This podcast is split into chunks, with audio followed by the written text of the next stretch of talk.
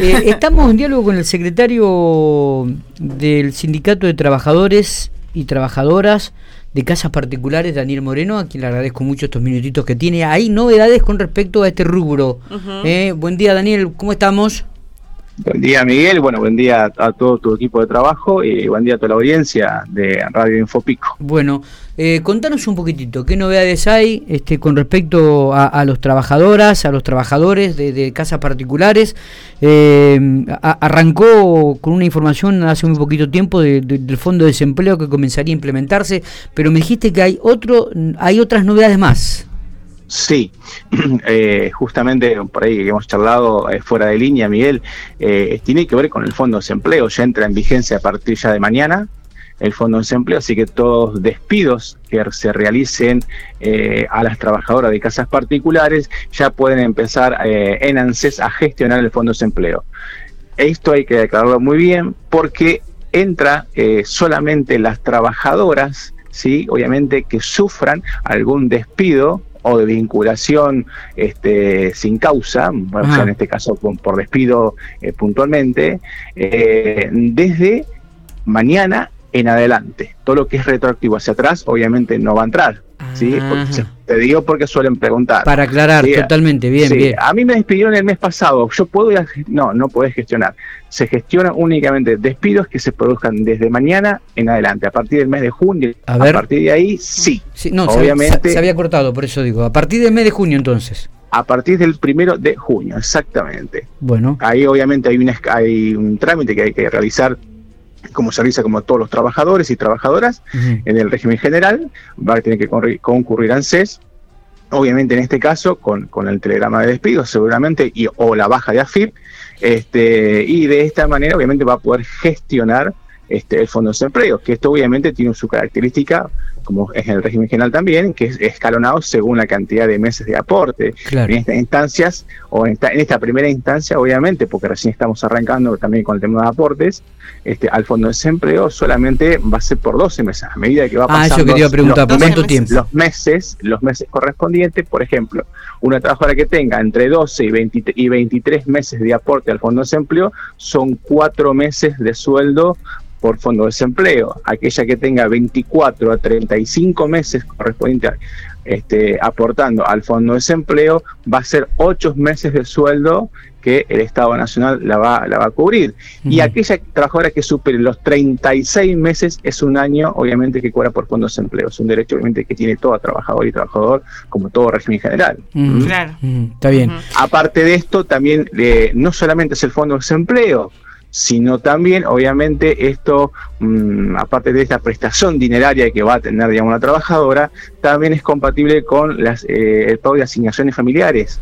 Así que también va a poder percibir durante este, este periodo en el cual está cobrando el Fondo de Desempleo, va a tener cobertura médica asistencial correspondiente y obviamente esto va a servir para, como reconocimiento de antigüedad para el día de mañana para tener su, jubilación o acceder a, su jubilación ah, correspondiente. Claro, a su jubilación. Y no solamente queda ahí, Miguel, sino también que esto va a ser compatible con diferentes programas que tiene el Ministerio de Trabajo. Se vas a poder cobrar el Fondo de Desempleo y también en forma paralela vas a poder, digamos, gestionar algunos programas que tiene este, de incentivo laboral el Ministerio de Trabajo.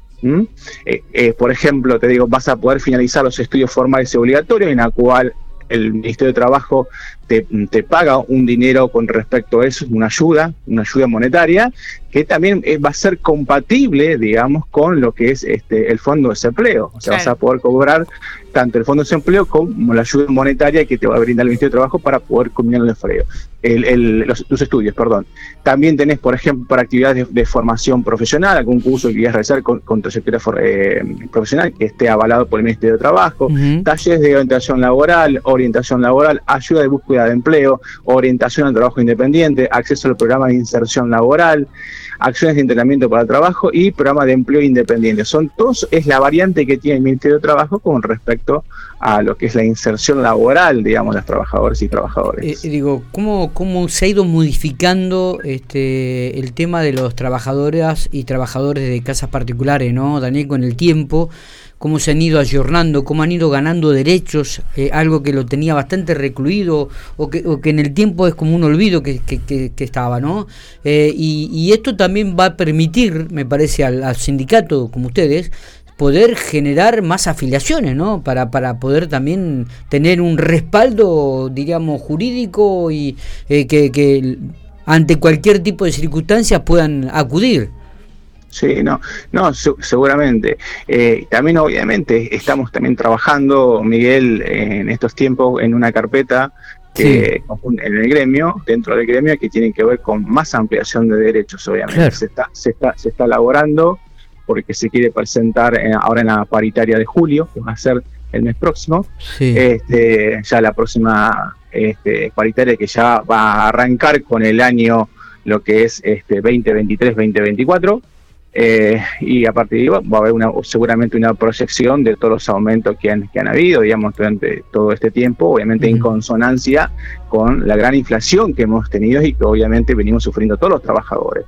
¿sí? O sea, esto no, no, hay que, no hay que obviamente olvidarse que en todo este año eh, todos los trabajadores prácticamente de todos los sectores, más obviamente en forma mucho más aguda, en el, en el sentido de que nuestro sector es mucho más vulnerable por los es, una, escala mucho más baja, digamos, que realmente eh, prácticamente el resto. Y obviamente, eh, a ver, cuando vamos al supermercado, tanto el que tiene un, sueldo mucho mayor como nosotros que tenemos un sueldo mucho menor, obviamente eh, lo que vayamos a adquirir va, a ser el mismo precio, así que lo vamos a sufrir mucho más, obviamente, por ser un sector mucho más vulnerable. ¿no? Se, habla de que hay un, todavía, ¿no? En este ámbito, en este rubro, un 70% de informalidad laboral en, en, cuanto a trabajadores y trabajadores?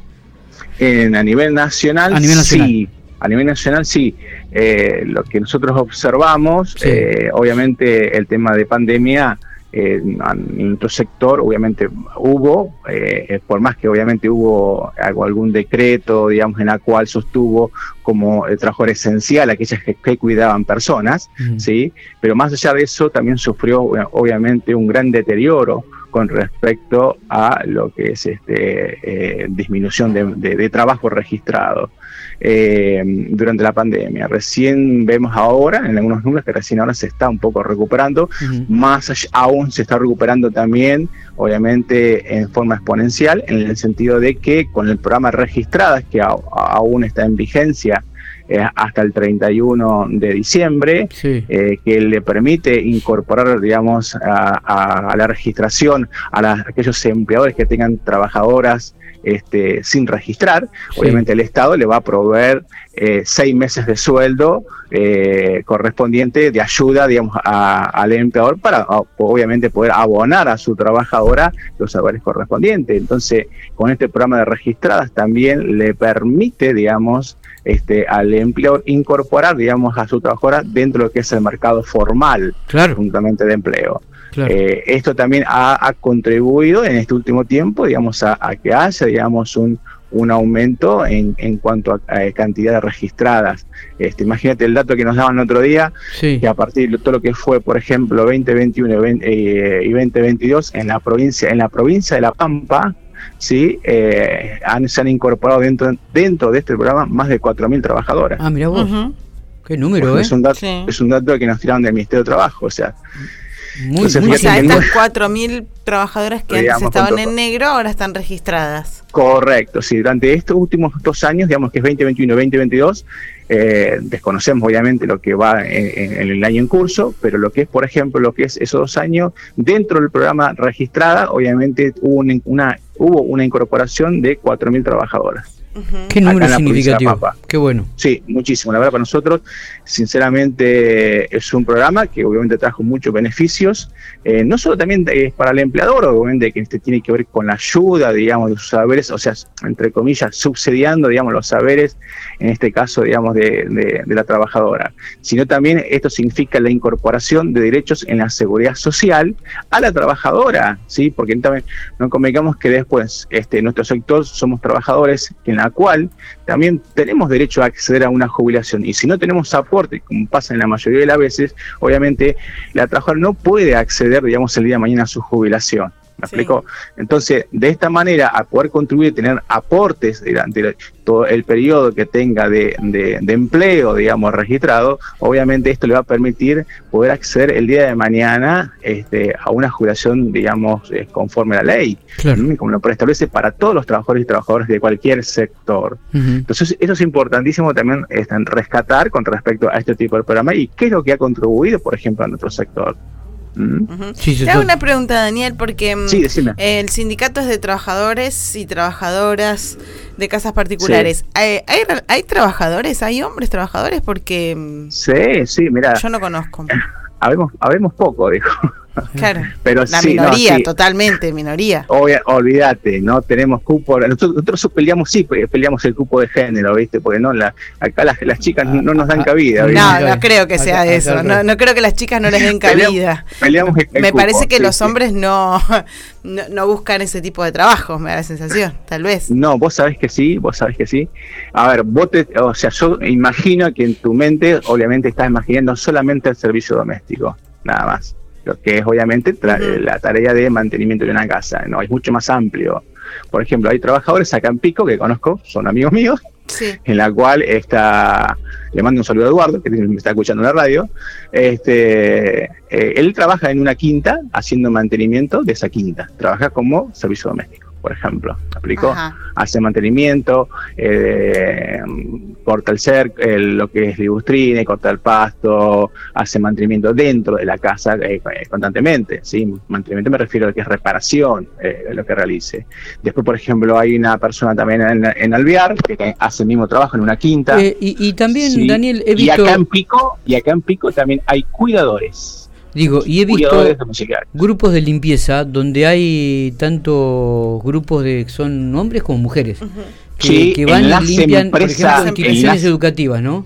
En las empresas, en las empresas de limpieza, sí, y cuando te referís, digamos, a, lo que es establecimiento educativo, sí, las cooperativas que muchas veces realizan o empresas de limpieza, sí, eh, sí, son componentes de hombres.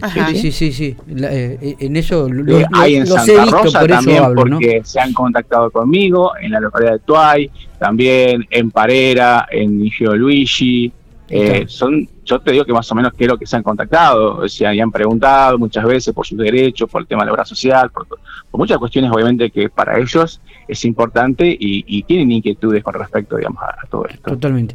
Daniel, gracias eh, por estos minutos, como siempre, muy amable. No, gracias a ustedes, Miguel, por la comunicación y bueno, eh, esto es una gran bendición para, para todo nuestro sector de, trabajadores y trabajadoras de casas particulares que tienen que ver con el Fondo de Desempleo ya a partir de mañana. ¿sí? es importantísimo, es una lucha que hace muchísimos años que veníamos pregonando, este, esta vez se dio eh, esta, esta, esta apertura y obviamente vamos a seguir eh, trabajando porque estamos muy comprometidos digamos, con el sector y con, y con realmente las trabajadoras y trabajadores y vamos a, seguir trabajando por más, por más derechos, obviamente que todavía nos falta un montón. Gracias, Daniel. Muy bien. Bueno, muchísimas gracias a ustedes. ¿eh?